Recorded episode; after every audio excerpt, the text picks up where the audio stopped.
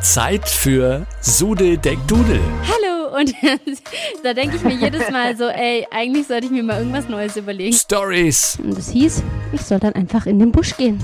Nice. Hm, ein Buchsbaum. Interviews. Vielen lieben Dank auf jeden Fall. Es hat ganz viel Spaß gemacht. Von und mit Lea.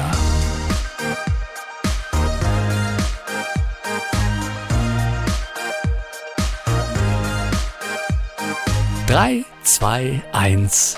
Sude Deck Dudel. Der Podcast. Hallo und herzlich willkommen zu meinem Podcast. Ich habe jetzt eine ganze Weile schon wieder nichts von mir hören lassen. Ich glaube fast zwei Monate. Daher wird es mal wieder Zeit für eine neue Folge mit natürlich auch einem dementsprechend guten, interessanten Thema. Und da habe ich auch gleich eins gefunden und zwar in meinem Twitch-Chat. Und ich lasse ihn sich einfach mal am besten selber vorstellen. Ich bin der Fabian. Ich bin sechs Jahre Cannabis-abhängig gewesen, war 18 Monate deswegen auf Therapie und ähm, weil die Lea das auch schon in dem Twitch mal das Thema hatte, habe ich sie mal angeschrieben und dachte, vielleicht kann man da meinen Podcast starten und jetzt sind wir hier. Genau, voll gut. Also Fabian ist nicht sein richtiger Name, das ist quasi jetzt so ein, so ein Deckname, weil du hast ja gesagt, dir ist es lieber, ähm, mhm. da eben nicht den echten Namen zu nennen, was vollkommen verständlich ist und auch vollkommen in Ordnung. Meine erste Frage an dich natürlich, wie hatten das Ganze damals angefangen bei dir? Ich habe relativ spät erst angefangen, in Anführungsstrichen. Erst mit 18 ja, ich hatte halt so Kollegen und so und äh, meine besten Freunde sozusagen. Und die haben sich dann irgendwann mal für das Thema Kiffen oder eben Cannabis interessiert. Und ich hatte schon Connections quasi zu anderen Leuten, die gekifft haben. Ich halt immer mal wieder so an Tour und am Party machen. Und die wussten eben, ich habe Connections zu ähm, den und den Leuten. Die haben die dann gefragt, hey, hast du nicht mal Bock auch Cannabis zu probieren? Ich war da immer relativ distanziert eigentlich von Drogen. Also ich habe auch nie so krass Alkohol getrunken. Da waren dann meine Freunde dann schon mehr dabei. Also das ging irgendwie über einen Monat hinweg, hatten die immer mal wieder das Thema. Und ich dachte mir dann auch irgendwann mal so, komm, probier's doch mal aus jetzt. Also natürlich muss man dazu sagen, es war irgendwie so ein Gruppenzwang, weil das waren eben auch meine zwei besten Freunde und ich habe dann auch gemerkt, so mit dem einen war ich eigentlich immer ein bisschen mehr in Kontakt ähm, die haben sich auch ein bisschen von mir distanziert, weil ich da ja überhaupt nicht mitreden wollte und konnte und so. Und die haben sich da ein bisschen drauf eingesteift. Und wenn ich mir das jetzt im Nachhinein betrachte, war es einfach so, dass da einfach so ein bisschen so meine Freunde da den Startschuss gegeben haben. Ich habe natürlich blöderweise noch mitgemacht und habe gesagt, ja klar, why not? Okay, was hat denn dich daran dann gereizt? Also hat es dich schon auch gereizt? Wolltest du wissen, wie man sich da fühlt oder? Das war tatsächlich ein bisschen so durch die Medien. Also es gab in YouTube wird das Thema ja krass verherrlicht. Man liest auch relativ wenig Schlechtes darüber im Internet. Und natürlich die USA ist da sehr tolerant gegenüber. Und da war natürlich auch so, hey, die Leute sind alle voll breit und lachen sich voll den Arsch ab. Und dann denkt man sich so, ja, ich würde es auch gerne mal probieren und so. Und, und von Sucht und Abhängigkeit ist das ja da gar nicht die Rede. Und da denkt man auch, natürlich wurde ich auch aufgeklärt in der Schule, aber da stand dann ein Polizist und der hat dann gesagt, ja, das ist halt voll schlecht und so. Und dem glaubt man dann eh nicht, weil der muss das ja auch irgendwie vertreten. Das wirkt wenig authentisch. Und da war natürlich auch natürlich eine gewisse Reizwirkung dabei. Okay. Ähm, ist es denn dann tatsächlich so? Also ich meine, ich habe wirklich noch nie gekifft. Ich bin ein absoluter Nichtraucher. Ich habe noch nie an der Kippe gezogen. Ich habe noch nie gekifft. Ich bin rauchfrei, sagen wir es mal so. Ähm, ist es tatsächlich so, dass man da wirklich dann viel lacht und sich einfach quasi wie in so eine andere Welt schießt? Weil ich habe auch schon gelesen, dass es die Emotionen eher verstärkt und wenn man vielleicht irgendwie negative Emotionen hat, dass es die dann eben auch verstärkt.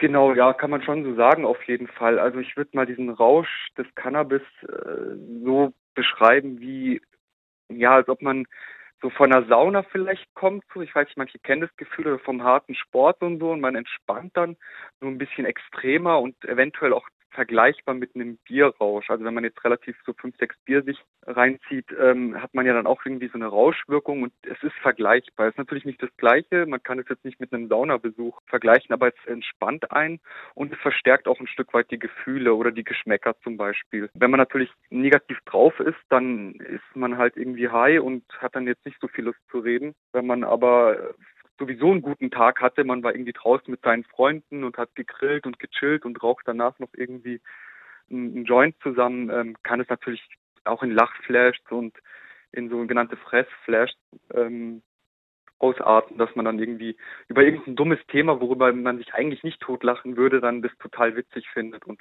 dann auch aus dem Lachen nicht mehr rauskommt. Okay. Ähm, wie ist denn das mit der Beschaffung von Cannabis? Kriegt man das leicht? Weil es ist ja nicht erlaubt in Deutschland und ja auch strafbar. Von daher ähm, mhm. kommt man da leicht dran? Kennt man da irgendwie Leute? Kann man die im Internet finden? Also wenn ich jetzt sagen würde, so, ich würde jetzt gerne kiffen, ich hätte keine Ahnung, wo ich das Zeug herbekommen würde. Ich denke mal, äh, das kann man nur beschreiben. Natürlich ist man dann auch in einer gewissen Szene drin, würde ich das jetzt mal sagen. Also ich kannte ja schon zwei, drei Kiffer und die haben mich cool gefunden. Mit denen war ich auch immer cool. Ich habe halt den am Anfang auch ganz klar gesagt, so, hey, ich habe da keinen Bock drauf. Und ich habe ja den dann angefragt, so, hey, wie sieht denn das aus? Kann man sich mal treffen und so? Ich wusste, so übers Telefon wollte ich das nicht machen. Das ist immer ein bisschen blöd. Dann habe ich mich mit denen getroffen und gefragt, hey, meine Kollegen und ich würden es mal ausprobieren. Und dann haben sie gesagt, klar, wir, wir helfen dir. Ja, und dann wird man halt an Kontakte weitergeleitet und dann lernt man halt über den einen Kontakt den nächsten kennen, chillt dann auch zusammen mal. Und dann hat man halt so Kreise, wo man dann einfach weiß, okay, bei dem und dem geht was. Deswegen möchte ich eigentlich auch nicht meinen richtigen Namen äh, nennen, weil ähm, ich habe dann auch eine Zeit lang übers Darknet bestellt. Das hat vor ein paar Jahren noch ziemlich gut funktioniert ähm, und wurde auch vom Zoll sehr schlecht gehandelt. Mittlerweile jetzt auch wieder mehr, aber es war eigentlich kein Problem. Also es ist wie so ein Amazon-Päckchen bestellen. Also mittlerweile, ich möchte jetzt niemanden anstiften, weil mittlerweile wird es mehr gehandelt und da kann dann auch dann begeht man gleich mehrere Straftaten an sich irgendwie. Da gibt es noch ein paar andere Gesetze wie ähm, BTMG quasi, weil man tut ja den Postweg missbrauchen dann auch für Drogenbeschaffung. Und ja. kann natürlich eben ziemlich schnell nach hinten rausgehen. Aber man ist halt in so anderen Kreisen. Also ich lebe jetzt seit zwei Jahren clean. Ich könnte jetzt auch nicht von heute auf morgen dann jemanden anrufen und sagen, ich kaufe jetzt ein bisschen Gras oder so. Mittlerweile bin ich da weit von den Leuten einfach entfernt. Es ist ein bisschen wie vergleichbar wie beim Sport, muss man sich das vorstellen. Wenn man irgendwie voll der sportliche Typ ist, dann kennt man auch überwiegend Leute, die sportlich sind, würde ich mal sagen. Ja, man, man, passt sich da so ein bisschen dann der Umgebung an oder die Umgebung passt sich ja. einem selber an sozusagen. Gibt es genau, verschiedene ja. Arten von Cannabis irgendwie oder ist es immer dasselbe mit derselben Wirkung? Weil ich habe vorhin mhm. extra nochmal so eine YouTube-Doku quasi angeguckt, um so ein bisschen ins Thema reinzukommen, weil ich ja wirklich gar keine Ahnung habe. Da mhm. war irgendwie die Rede, da wurde mit so einem Arzt geredet und der hat irgendwie gemeint, dass es inzwischen Cannabis gibt, das irgendwie dreimal eine stärkere Wirkung hat, als es noch 2000 der Fall war. Ich habe mich damit ein bisschen beschäftigt, bin da natürlich auch kein Experte. Ähm, es gibt das Sativa und Indica. Und das eine pusht dich eher, das macht dich eher so, da hat man dann wirklich ein High und ist ein bisschen aktiver. Und das andere drückt dich eher, das ist eher so ein entspannendes High, kann man sagen. Ähm, und natürlich hat sich das in den letzten Jahren äh, durch die Züchtung, also man hat immer wieder verschiedene Pflanzen gekreuzt miteinander. Ja, sind ja im Endeffekt auch am, am Anfang nur harmlose Pflanzen und die produzieren ja das THC und der THC-Gehalt ist da entscheidend. Mittlerweile ist der halt viel höher als früher. Deshalb ist auch die Psychoserate irgendwann mal bei Cannabis ein bisschen höher gegangen. Also muss nicht aus Psychosen auslösen, aber dadurch ist es auch zustande gekommen. Okay. Ja, ich war, habe ja auch Ausbildung gemacht zur Grafikdesignerin und bei mir waren da auch mhm. Leute mit dabei, die auch gekifft haben, mit denen ich auch rumgehangen bin, aber die haben halt immer gesagt, hey, mach doch mal mit und ich war halt nie, ich habe immer gesagt, nee, mich interessiert das nicht, ich will das nicht und äh, einer von denen zum Beispiel, der kam dann auch auf die glorreiche Idee, als es geregnet hat, auf so ein Dach zu steigen und ist dann äh, von dem Dach runtergeflogen. Und das war halt aus dem dritten Stock oder so. Also da musste dann richtig der Notarzt oh. kommen und dem seine Gesichtshälfte ist irgendwie auf, also richtig offen gewesen. Die mussten dann die, die ganze Haut wieder zusammennähen und so. Also das war voll das traumatische Erlebnis bei mir, dass ich jetzt erst recht irgendwie sag, boah, nee, äh, Kiffen fange ich erst gar nicht an. Weil ich glaube, man kommt schon auch irgendwie auf doofe Ideen, oder? ich glaube, so jetzt würde ich eher jemanden zutrauen, der Alkohol getrunken hat oder so. Ähm, aber ja, das war beides damals, glaube ich. ähm, ähm, äh, Cannabis macht jetzt nicht so sozial aktiver, würde ich jetzt sagen. Also man, gerade beim Alkohol äh, spricht man dann doch mehr Leute an, ist mehr in der Interaktion und auch leichtsinniger. Aber durch Cannabis entwickelt man irgendwann mal so ein bisschen so eine Scheißegal-Einstellung so dadurch. Also das habe ich bei vielen Leuten und auch bei mir selber gemerkt, so dass mir dann auch auf einmal Sachen, die mir früher Spaß gemacht haben, dann auf einmal nicht mehr so viel Spaß machen. Also ich war zum Beispiel auch immer der mega der sportliche Typ. Ich habe äh, Thai-Boxen gemacht und bin auch wöchentlich zweimal zum Training gegangen und so. Und irgendwann mal war das so, boah, das Training, das ist voll anstrengend. Ich habe da jetzt keinen Bock mehr drauf. Also und auch die Schulnoten sind dann auch, war mir damals dann eher egal. Ich war da am Anfang ein bisschen strebsamer. Das macht auch ein bisschen das Leben so, ich würde sagen, kaputt. Also bei manchen mehr, manchen weniger. Mhm. Wie, wie hast du denn gemerkt, dass du wirklich abhängig bist davon und durch was oder wie bist du denn darauf gekommen, dann so, hey, ich muss jetzt was machen, ich muss jetzt aufhören? Da gibt es eine ganz interessante Geschichte, finde ich, oder halt, äh, wo ich da mit meinen Freunden da angefangen habe, dann, dann bin ich halt zu denen hingegangen und meinte dann so, hey Leute, ähm, ich brauche 30 Euro für, für, von euch, also ein Gramm 10 Euro äh, ist so der Standardkurs, kann man so sagen, oder je nachdem welchem Gebiet, also bei uns jetzt in dem Gebiet ist das so ein bisschen der Standard. Und dann waren die so voll, boah, echt 10 Euro so, weil wir waren ja damals selbst, wir haben nicht gearbeitet oder so und da ist dann 10 Euro. Viel. Äh, genau, noch Ja. viel, genau, wenn man dann nicht gerade die Tausender im Monat verdient. Mhm. Ähm, da haben die sich voll aufgeregt und irgendwann mal war das halt so standardmäßig, dass man sich irgendwie jeden Tag irgendwie was für 10 Euro gekauft hat. Und das haben wir dann schon mal, damals kam mir schon der Gedanke so, boah, eigentlich hat sich doch unsere Einstellung ja mega geändert. Also am Anfang doch so voll so die knausrigen Burschen gewesen so und irgendwann mal so Scheiß drauf, das ganze Geld einfach in Cannabis gesteckt und so. Und da wusste ich schon so, okay, fuck, ich glaube, wir haben ein Problem oder dann auch am Ende habe ich natürlich für mich dann auch entschlossen, so, okay, ich bin auf jeden Fall abhängig. Bei mir hat es dann angefangen mit ähm, Cannabis stört den Melatoninhaushalt. Das Melatonin ist ein äh, Schlafhormon. Ich konnte dann irgendwann nicht mehr schlafen und so und war dann auch ziemlich reizbar so in meinem Alltag. Also ich bin dann ziemlich schnell ausgeflippt und so und habe dann gemerkt, so, ich muss eigentlich jeden Tag irgendwie eine Tüte rauchen, damit ich mich wohlfühle. Und da wusste ich schon, okay, jetzt äh, irgendwie ist da die Sucht einfach da schon. Ja, und irgendwann mal hat natürlich sein Konsum mein Geldbudget auch überstiegen, so dass ich dann irgendwann mal kein Geld mehr hatte. Da hat man irgendwie dort geschnort und so. Und eigentlich bin ich gar nicht so der Typ dafür. Meine Ausbildung lief dann nicht mehr. Das war so der auch so ein Punkt. Was Und für eine Ausbildung auch- war das? Was für eine Ich habe? Fachinformatiker gelernt. Ah, okay, alles klar. Genau. Ich, ich bin äh, gelernter Anwendungsentwickler mittlerweile.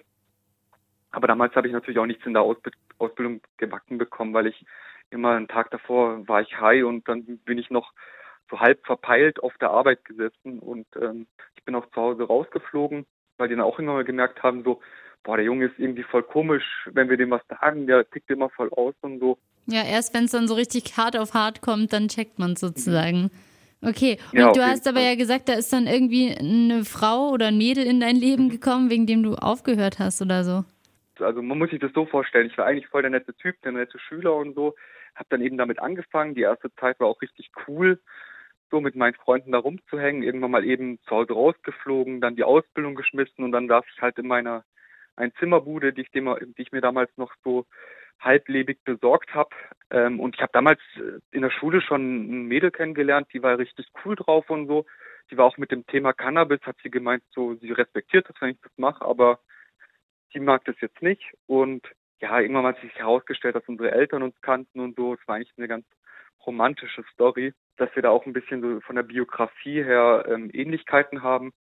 Und wir haben uns da gut verstanden. Sie war in der Zeit auch ähm, gerade krankgeschrieben, weil sie einen Bandscheibenvorfall hatte und ich war ja eh arbeitslos. Und da sind wir halt dann im, im Sommer über sind wir dann halt zusammen rumgehangen. Und sie hat dann auch irgendwann mal gesagt so, weil ich hab, war ja selbst mit mir total unzufrieden, so ich habe nichts mehr gebacken bekommen, ich war nur noch am am Kiffen und irgendwann hat sie dann gesagt so, nee, äh, ich, ich glaube, du, du, hast, du willst da dich reinreiten in die Scheiße. Du hast keinen Bock mehr, deine, deine Ausbildung zu suchen. Du, du bist lieber bei deinen, deinen Freunden am Kiffen wie bei mir.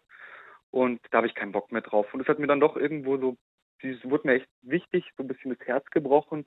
Und da war es dann für mich klar so, fuck, ich muss mein Leben auf die Reihe bekommen. Das war dann so der, der Warnschuss damals, ähm, weil sie mir echt wichtig war. Mir war ja zu der Zeit auch nichts mehr so wichtig. Also ich wäre auch noch fünf Jahre arbeitslos gewesen, hätte jetzt nichts aus mir gemacht. Okay, und dann? Also hast du dann, hast du dann gesagt, okay, äh, dann, dann mache ich jetzt wieder meine Ausbildung weiter oder wie ging es dann weiter? Ich hatte mehrere Strafanzeigen damals wegen Schwarzfahren mit der Bahn. Da haben die mich über ein Jahr, glaube ich, mehrmals erwischt. Mir war das natürlich auch völlig egal, so, scheiß drauf. Und ähm, ich musste Sozialstunden machen deswegen. Und diese Sozialstunden haben mir ziemlich den Arsch gerettet, weil ich wusste, wenn ich die jetzt nicht mache, lande ich wegen Schwarzfahren im Knast. Musste dann Sozialstunden machen in einem Museum. Und es war das erste Mal so, wo ich wieder pünktlich aufgestanden bin am Morgen und mir dann am Abend mal gesagt habe, so okay, jetzt kiffst jetzt nicht die, die ganze Birne weg, weil du musst nächsten Tag aufstehen. Und da waren wirklich Leute, die haben mich gemocht. So, da waren wirklich Leute, der Hausmeister kam so zu mir und meinte dann so, oh, Junge, wie siehst du denn aus? So, so pfleg dich mal mehr und so. Und dann so, brauchst du Geld für Essen? Und so hat er mich dann gefragt, weil ich auch oh in der Gott, Zeit echt, äh, nie, nicht so abge, also ziemlich so. Und er meinte dann, ja, du musst auf jeden Fall hier pünktlich immer kommen, so, sonst du weißt, was dann passiert und so. Der mochte mich echt und so. Und das war dann echt schön, dann so zu merken, so, okay, äh, da gibt es schon noch ein paar Leute, die an mich glauben und da habe ich mir dann geschworen, so, okay, ich höre jetzt wirklich auf. Also ich habe das bestimmt schon 20 Mal probiert, bis dahin so äh, auf Biegen und Brechen mit meinen Freunden den Kontakt abgebrochen. Ich habe dann damals mir ein, ein anderes Handy geholt, also eine andere SIM-Karte und so und habe mich dann überhaupt nicht mehr gemeldet. Da habe ich mich dann wirklich getrennt von meinen damaligen Freunden und war dann auch ein Jahr clean, habe dann meine Ausbildung beendet und wieder ein bisschen das gute Leben genossen. Mit, ja. ja gut, ich meine, so gerade so von so toxischen Menschen muss man sich halt entfernen, aber man muss halt erstmal rausfinden, dass sie so toxisch, ja, toxisch sind irgendwie, finde ich. Mhm. ist immer schwierig, das so rauszufiltern. Vor allem, wenn man halt auch noch wahrscheinlich dann in so einem benebelten Zustand ist, kann ich mir vorstellen. Genau, ja, und es waren ja nicht nur Konsumfreunde, nennt sich das im Fachjargon, sondern auch wirklich Freunde, die ich vom Landkast auf kennengelernt habe. So, das waren ja so meine Homies, äh, kann man sagen, die ich von klein auf kenne. Und da einen Cut zu ziehen war natürlich ein schwieriger Schritt, ja. Ja, das glaube ich.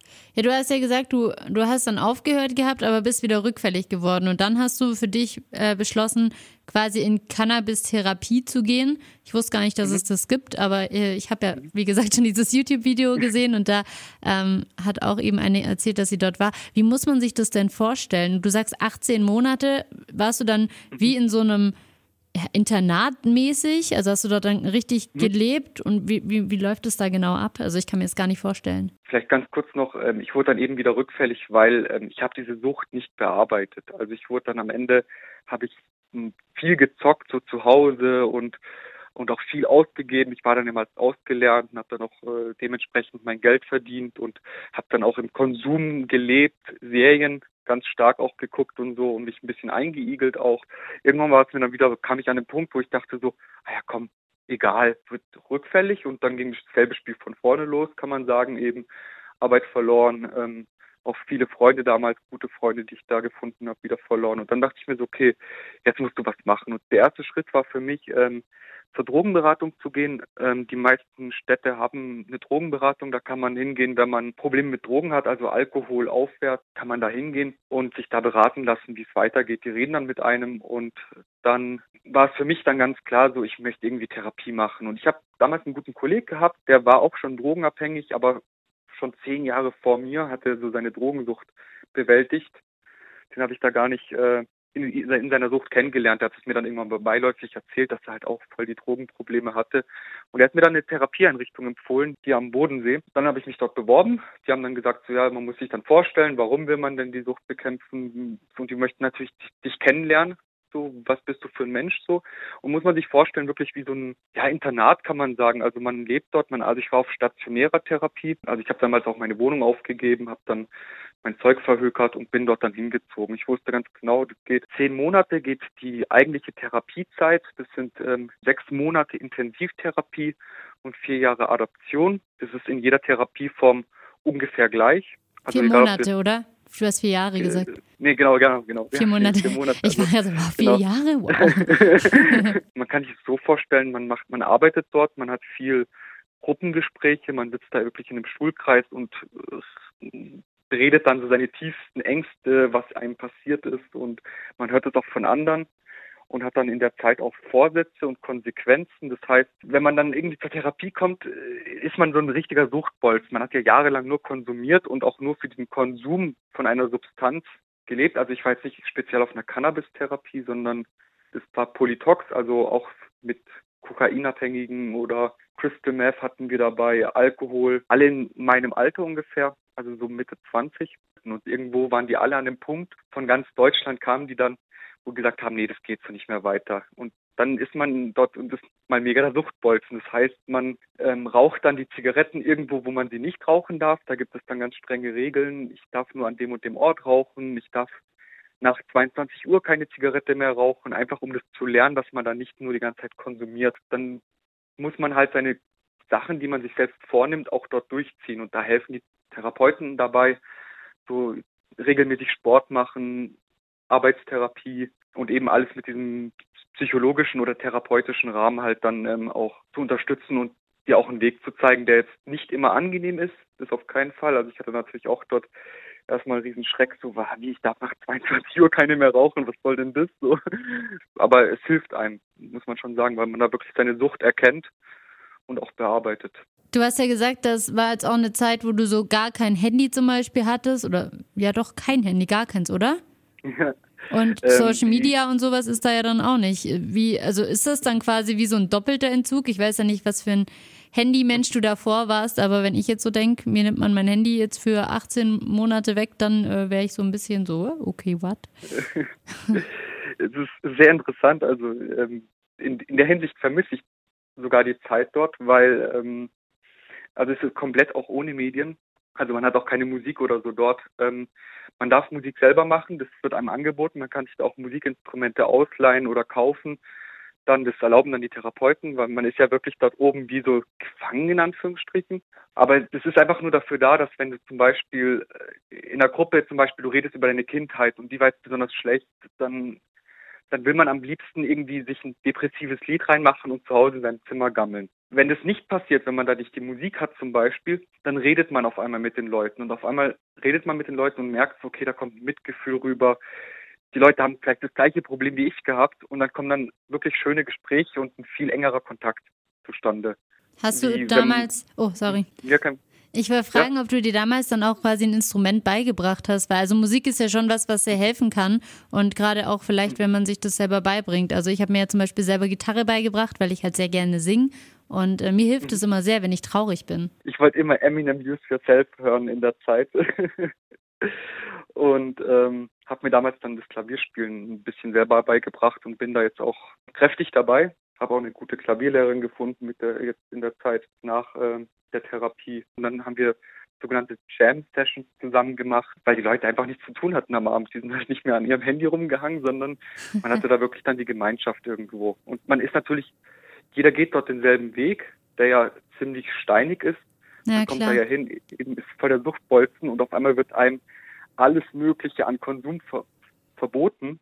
Das schafft man auch nur zusammen. Also das ist genau der Grund, glaube ich, also der Hintergrund von dieser Therapie, so dass man dann auf einmal in einer Gemeinschaft ist, wo man sich wohlfühlt und ja, auf einmal kommen solche Sachen so, hä, du hast voll die coole Kette, woher hast du die? Ja, ja, die habe ich heute zum ersten Mal. Man kennt den Typ seit vier Monaten so und auf einmal fällt ihm auf, dass er eine neue Kette trägt und auf einmal unterhält man sich so über seine Kette so und woher er die hat und und so in dem, ich finde in einem schnelllebigen Alltag spürt man das so gar nicht und dort ist halt wirklich so, dass sich die Leute auch wirklich freuen über das Kompliment oder man da auch viel näher eben den anderen kennt. Ich wollte gerade fragen, hast du dann jetzt bestimmt immer noch zu Leuten, die du dort kennengelernt hast, Kontakt, oder? Also ich kann mir vorstellen, dass man da richtig krass zusammenschweißt. Ich meine, bei mir war es zum Beispiel so, ich war ja in Südafrika reisen und ich hatte da so eine Reisegruppe für dreieinhalb Wochen und wir sind da so krass zusammengeschweißt irgendwie, nur jetzt in diesen dreieinhalb Wochen, weil wir halt auch, also einfach wenig Internet hatten zum Beispiel. Wir konnten nicht so viel am Handy hängen. Wir hatten ja immer nur WLAN an bestimmten Stellen und äh, da ist mir das eben auch voll aufgefallen.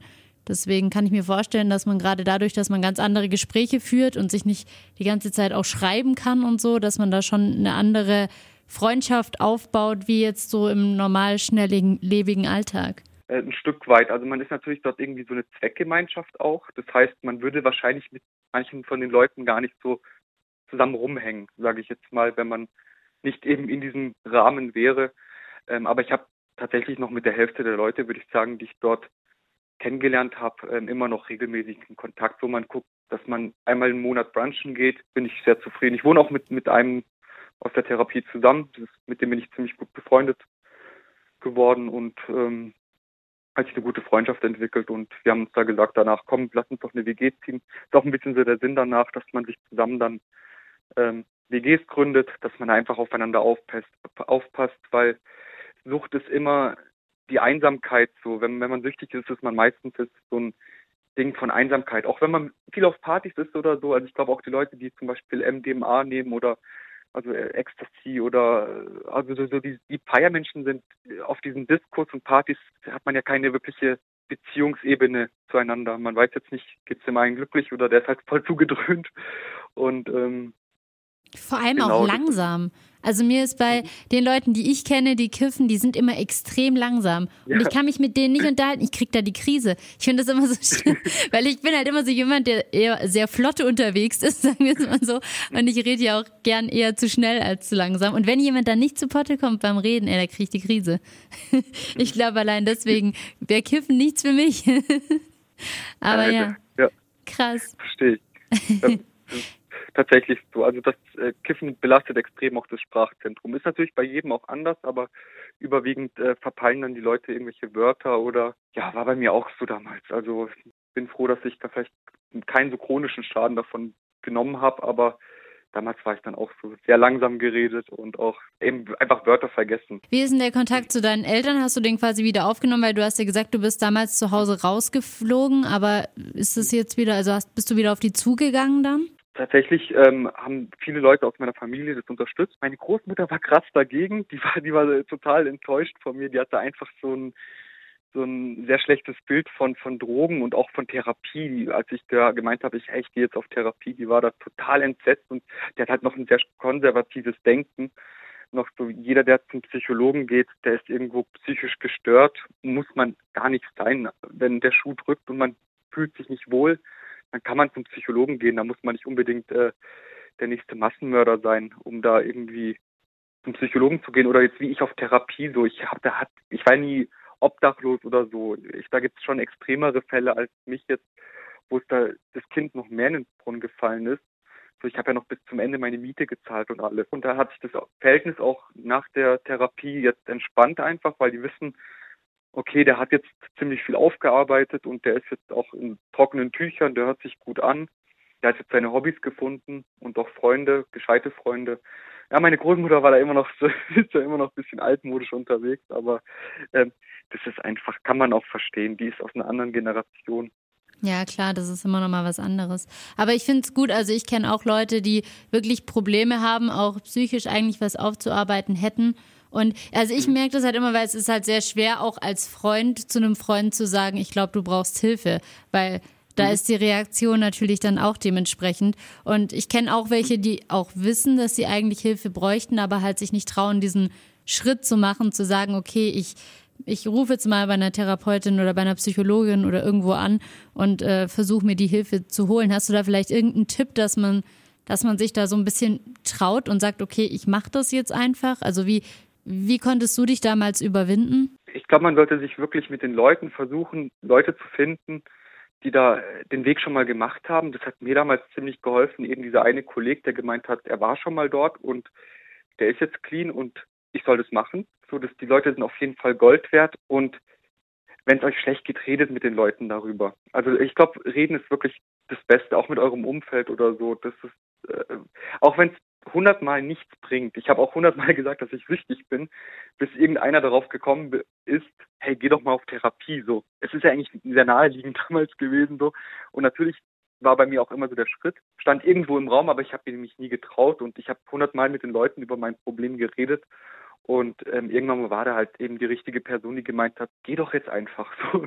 Was hindert dich dieses, dieses Jahr auf Therapie zu gehen? Du bist jetzt gerade eh arbeitslos und damals dachte ich mir so, ja, dann hat's Klick gemacht auch. Und gerade die Leute, die irgendwie psychisch ähm, starke Probleme haben, die Psychologen sind total überlaufen, einfach anrufen. Ich habe mir damals auch, also nach der nach der Therapiezeit äh, war mir klar, ich mache weiter Psychotherapie, ähm, damit ich einfach nochmal nicht ganz, also nicht ohne alles dastehe im Leben, sondern auch immer noch so jemanden habe, mit dem ich drüber reden kann, über Sorgen, Ängste, Wünsche.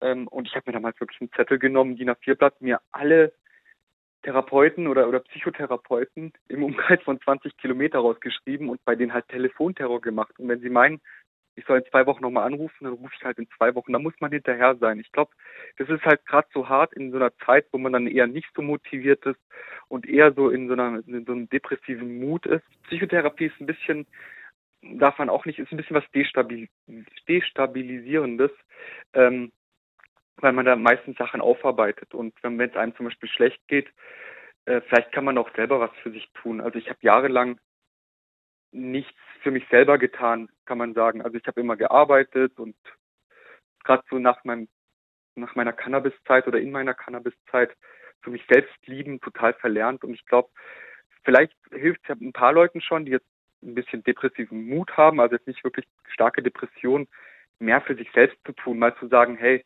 ich kaufe mir jetzt ein wirklich ein gutes Buch, was ich schon länger lesen wollte und nehme mir jetzt mal die Zeit dafür. Oder ich habe hört sich jetzt total blöd an, aber Fußbäder für mich entdeckt. So, ich bin da normalerweise gar nicht so der Beauty-Typ oder so. Und heute sitze ich dann, wenn es heiß draußen ist, mache ich mir eine Wanne voll mit kaltem Wasser und setze mich auch mal auf den Balkon und, und chill einfach mal. Na, ich glaube, es gibt eh sehr, sehr viele Menschen, die irgendwie ja nicht so richtig mit sich selber klarkommen und ich glaube, das, das ist echt so ein Problem. Ich glaube, man muss sich wirklich so ein bisschen mit sich selber beschäftigen. Also ich hatte auch so eine Phase, wo ich mich selber überhaupt nicht leiden konnte sozusagen und ich glaube, da muss man sich einfach auch sehr mit sich selber ähm, auseinandersetzen. Mir hat ja zum Beispiel Reisen eigentlich geholfen. Also ich, weiß ich nicht, es gibt ja, man hört es ja oft, dass man sich beim Reisen findet und so, aber mir hat es tatsächlich da auch geholfen, was so Selbstbewusstsein und so angeht, weil man sich danach irgendwie mehr zutraut, wenn man halt einfach mal drauf losreist, sozusagen. Ja. Ja, wenn man in so einer fremden Stadt ist und niemand kennt. Ja, genau, genau. Oder auch wenn man dann halt vielleicht auch mal eben irgendwo ist und die Sprache nicht richtig kann und sich dann irgendwie mit Englisch durchschlagen muss und dann merkt man, dass man halt doch eigentlich irgendwie alles irgendwie hinkriegt. Wo man ja. davor vielleicht denkt, das schaffe ich niemals, aber eigentlich schafft man ja immer irgendwie alles. ähm, ich äh, wollte noch fragen, ob du dich dann bei dem Mädel nochmal gemeldet hast im Nachhinein. Also du hast ja gesagt, die war so der ausschlaggebende Punkt quasi für dich, dass du gesagt hast, okay, ich muss was ändern. Äh, hast du jetzt wieder Kontakt zu der inzwischen oder ja, wie, wie ist es dann quasi mit der Liebesgeschichte sozusagen ausgegangen? Leider kein Happy End, leider nicht. Ähm, ja, wir haben uns da ein Stück weit auseinandergelebt, kann man sagen. Und irgendwo war das ja auch eine sehr ungleiche Beziehung, die wir damals hatten, äh, weil ich war ja so das kranke Vögelchen immer und sie war so die, hm. so mit, die mit die geholfen hat und ich glaube, wir haben uns auch immer so in den Zeiten, wo es mir gut ging und ihr gut ging, war da auch ein bisschen so die Beziehung, die Ebene weg, kann man sagen. Und es war ein bisschen auch so, es war eine schöne Beziehung, aber auch schon irgendwo so eine toxische Beziehung, weil eben ich war dann immer so das kranke Vögelchen und sie wollte mich dann irgendwie retten, hat dann aber selbst irgendwie war halt ein bisschen schwierig dann. Und man kann sagen, mittlerweile haben wir uns leider auseinandergelebt. Wir haben uns nach der Therapiezeit nochmal getroffen, aber da haben wir halt auch gemerkt, so, das ist einfach, sie hat ein anderes Leben als ich, so. Das ist äh, auch von der Distanz her. Ich okay. bin ja auch umgezogen. Ah, okay. Ähm, ja, gut, aber immerhin, also ich meine trotzdem, ich meine, es gibt halt, also finde ich sowieso, es gibt so Begegnungen im Leben, die vielleicht nicht unbedingt zu einer Liebesgeschichte führen, aber die einen halt trotzdem prägen, so fürs Leben. Also du bist ja der beste Beweis dafür eigentlich. Ja, ja auf jeden Fall. Und äh, ich glaube, ich habe dir mal den Spruch ja geschrieben, das ist ja mal dieses anonyme, da wo man seine Liebesgeschichten anonym schreiben Ach ja, soll. mit dem, in dem Chat mit Zoe. Ja, stimmt. Genau, genau. da habe ich auch reingeschrieben, so, nur weil die Liebe jetzt nicht mehr existiert, heißt es nicht, dass sie nie da war. Also ich finde, der Spruch passt da sehr gut. Ja, da wartet dann halt einfach was, was inzwischen vielleicht einfach besser passt. Man lebt sich halt manchmal einfach auseinander, ne? Das kenne ich genau, auch. Ja. äh, meine letzte Frage an dich. Ähm, hast du irgendwie Angst, rückfällig zu werden? Oder bist du da inzwischen so weit, dass du sagst, boah, nee, ich fasse das Zeug nie wieder an, ich habe da auch keine Angst, dass ich da irgendwie wieder zurückfall? Doch, auf jeden Fall. Also die Angst ist ein Stück weit ein ständiger Begleiter, jetzt nicht so extrem, aber ähm, wenn man wirklich mal süchtig war, dann ist man das in relativ vielen äh, Lebenslagen. Man merkt es dann auch. Also man, man hockt dann zum Beispiel mal wieder das ganze Wochenende vor Netflix und so und will eigentlich rausgehen, hat, murmelt dann sich aber ein und denkt sich so, okay, tu, gut tut, also machen ja auch normale Menschen, aber als Süchtiger, ähm, finde ich, sollte man da schon ein bisschen mehr ein Auge drauf haben. Bei Süchtigen fällt, fehlt oft dieses, ähm, dieser Gedanke, also ich weiß nicht, ob du das kennst, zum Beispiel, wenn du jetzt den ganzen Tag vor Netflix hockst, dann denkst du dir auch irgendwann mal so, okay, nee, jetzt habe ich keinen Bock mehr drauf. Jetzt ja, tut's klar. mir nicht mehr gut. Ja, voll. Genau. Und, und dieses, das tut mir nicht mehr gut, das, das fehlt bei vielen Süchtigen so. Ähm, so eine Schranke das, sozusagen, die dann mhm. runterfällt, mhm. so ein bisschen so ein, so ein Gespür, wann zu viel ist, meinst du? Genau, Mhm, mhm. Genau, Süchtige sind immer extrem und so. Und da gucke ich halt extrem drauf, dass ich da halt nicht so mich in diese Sachen äh, hineinversetze, eben sei es jetzt Computerspiele, Netflix, Koffein zum Beispiel hatte ich jetzt auch mal eine Phase, wo ich voll viel Koffein auf einmal getrunken habe, wo ich dachte, jo, warum machst du jetzt so? Und da einfach ein Gespür habe. Und da ist man natürlich mit dieser Suchtkrankheit, die man hat, muss man mit leben. Also es ist schon eine Krankheit für immer, wo man halt chronisch hat. Ja, also man neigt da, so. dafür dazu, dann quasi alles immer so ein bisschen zu übertreiben. Mhm, ah, genau, okay. ja. Mhm. Ich will nicht sagen, dass jeder Cannabiskonsument irgendwann mal an den Punkt kommt, wo man hart abhängig ist. Ähm, aber es gibt halt diese Fälle oder auch eben bei anderen, so bei harten Drogen dann eher das Risiko abhängig zu werden. Und natürlich, dann hat man auch Angst, irgendwie rückfällig zu werden irgendwo. Mittlerweile habe ich halt irgendwo ein Umfeld, wo mir ein bisschen diese Angst nimmt, aber man ist da immer auf der Hut so. Ja, klar, ist ja verständlich. Klar, wenn man schon so viel durchgemacht hat, dann hat man natürlich da schon auch ein bisschen Schiss vor, das kann ich mir vorstellen. Mhm. Ja, krass.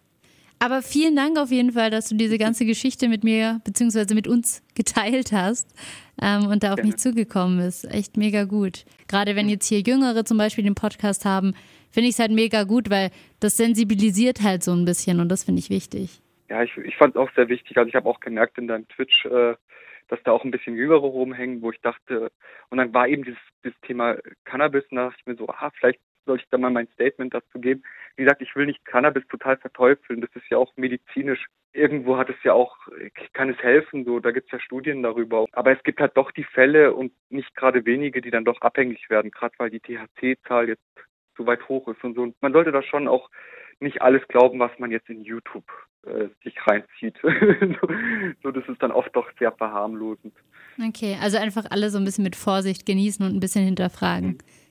Ja, einfach auch gucken, so ich vielleicht sollte man auch gucken, so wie sind die Eltern, wie, wie, wie sind die Leute in meinem Umfeld so drauf, die das konsumieren, haben die sich verändert? Also ich habe damals einen Spruch gehört von einem Kollegen, der hat Cannabis voll gefeiert und irgendwann mal sitzt er so neben mir und guckt mich so mit voll traurigen Augen an und sagt dann so, weißt du was, Cannabis verändert schon übelst den Charakter. So, und ich dachte mir so, wow, okay, für, von dem Typen das zu hören, der das am Anfang voll gefeiert hat, ähm, war dann schon irgendwie komisch, wenn es den Charakter verändert. Fand ich damals die Aussage doch sehr passend. Ja, gerade wenn man da anfällig für ist. Also ich war da halt wirklich für sowas nie groß anfällig, weil ich immer ein sehr, sehr vorsichtiger Mensch war und äh, vom Rauchen sowieso geprägt war. Meine Oma hat immer sehr, sehr viel geraucht und die hatte mhm. also jetzt keine Joints oder so, die jetzt nicht gekifft, aber halt sehr, sehr viel normale Zigaretten geraucht und äh, der musste man dann das Bein amputieren und deswegen oh. war ich da als Kind dann schon so ein bisschen geprägt und habe gegen Rauchen halt insgesamt, also egal ob es jetzt irgendwie Gras war oder Kippe oder so,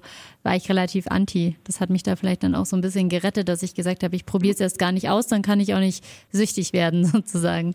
Das war immer so meine Devise. Genau. Ja, ja verstehe versteh ich. Das ist auch habe ich auch Leute in meinem Umfeld gehabt, die das irgendwie gar nicht interessiert haben.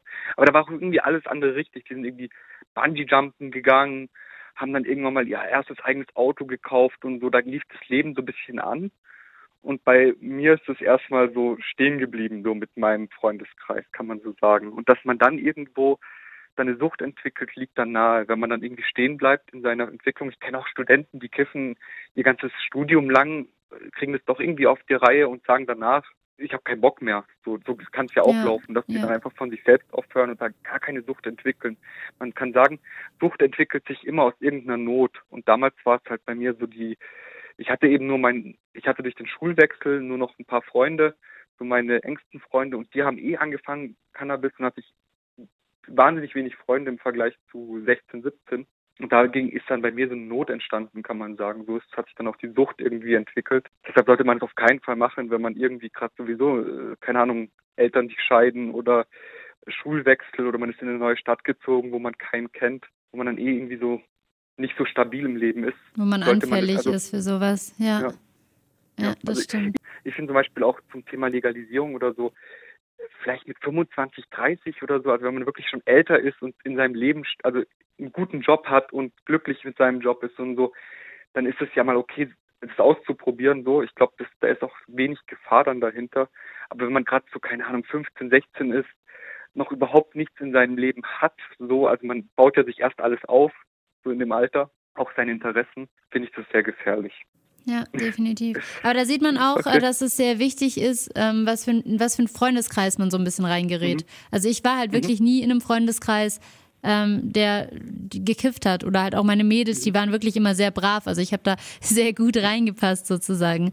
Und ich glaube, es kommt auch wirklich eben krass, also gerade in diesem Alter, so 14, 15, 16, 17, irgendwie in diesem jugendlichen Alter, da will man halt auch gern cool sein. Und wenn, das ist wie du am Anfang gesagt hast, wenn dann alle das machen, dann ist es wie so ein Gruppenzwang einfach, dass man sagt, okay, ich will cool sein, ich mache da mit. Und dann kommt man natürlich leichter in sowas rein. Gerade in dem Alter so wirklich Leute suchen, die, die ein bisschen so straightforward sind, würde ich sagen. Also auch cool sind drauf und so. Gibt ja auch Leute eben, die Skateboard fahren oder sonst irgendwas machen, also irgendwie aktiv sind. Und äh, das feiere ich voll, auch wenn so Jugendliche da irgendwie ein Interesse haben oder irgendwie eine Leidenschaft schon, finde ich immer recht cool und ähm, ja, und nicht irgendwie ähm, eben sich mit Drogen auseinandersetzen. Sowieso nicht in dem Alter. Ich finde das alles ziemlich zu, zu früh. Ja, definitiv. Ja. Gut, dann würde ich mal sagen, Super. wir ziehen hier mal einen Cut. Aber ja, ich bedanke mich auf jeden Fall jetzt erstmal für das nette Interview und nochmal vielen Dank, dass du dich bei mir gemeldet hast und mir das oder uns das alles zu erzählen und uns da so ein bisschen zu sensibilisieren. Und mhm. ja, mega gut. Vielen, vielen Dank. Und Sehr wenn, gerne. wenn ihr äh, da draußen irgendwelche Fragen habt oder äh, auch vielleicht irgendwie ein Thema habt, wo ihr sagt, hey, da würde ich gerne mal im Podcast drüber reden, dann könnt ihr mir natürlich jederzeit gerne schreiben. Am besten auf Instagram, Sudeldeckdudel heiße ich auch da. Oder ihr kommt, wie äh, jetzt hier, einfach mal in den Twitch-Chat rein. Da ist ja auch immer ordentlich was los und da reden wir auch immer viel über alle möglichen Themen. Und ähm, ja, das ist auch immer ganz cool. Also wer Lust hat, gerne da einfach melden. Ja, gut, dann äh, vielen Dank für deine Zeit auch nochmal. Ja, Und äh, ja, ich wünsche dir noch einen schönen Abend. Danke, wünsche ich dir auch. Ciao. Bis dann. Tschüss. Und eine Bewertung mit Kommentar in der Apple Podcast App hilft der Lea auch weiter. Danke, dass du dir dafür Zeit nimmst.